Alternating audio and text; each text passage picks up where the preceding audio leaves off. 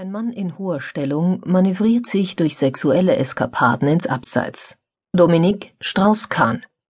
Der einflussreiche politische Posten des Direktors des Internationalen Währungsfonds, einer Schwesterorganisation der Weltbank mit 187 Mitgliedstaaten, ist vakant.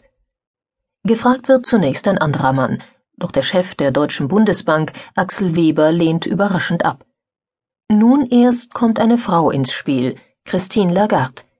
Sie ist der einzige weibliche Kandidat, und bald wird klar, dass nach über 60 Jahren erstmals eine Frau an der Spitze des Weltwährungsfonds stehen wird. Diese Karriere ist ein weiteres Beispiel dafür, dass oft erst dann eine Frau in ein hohes Amt gelangt, wenn Männer zuvor daran gescheitert sind oder einfach nicht wollen. Gefragt, was sie denn befähige, erwiderte Lagarde, ich bringe meine Erfahrung als Anwältin, als Ministerin, als Managerin und als Frau ein. Ob wir es mögen oder nicht, jetzt geht es vor allem darum, dass wir Stabilität auf unserem Planeten aufrechterhalten. Nichts weniger als das.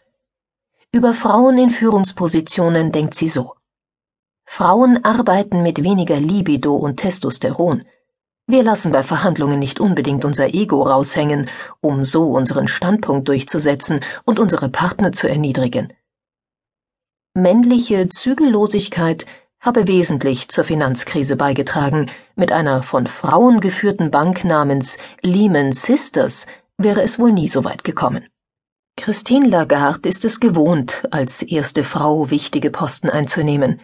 Sie ist die erste Vorstandsvorsitzende der weltweit zweitgrößten Wirtschaftskanzlei Baker McKenzie und sie war die erste Frau, die in Frankreich das Amt eines Ministers für Wirtschaft und Finanzen übernahm.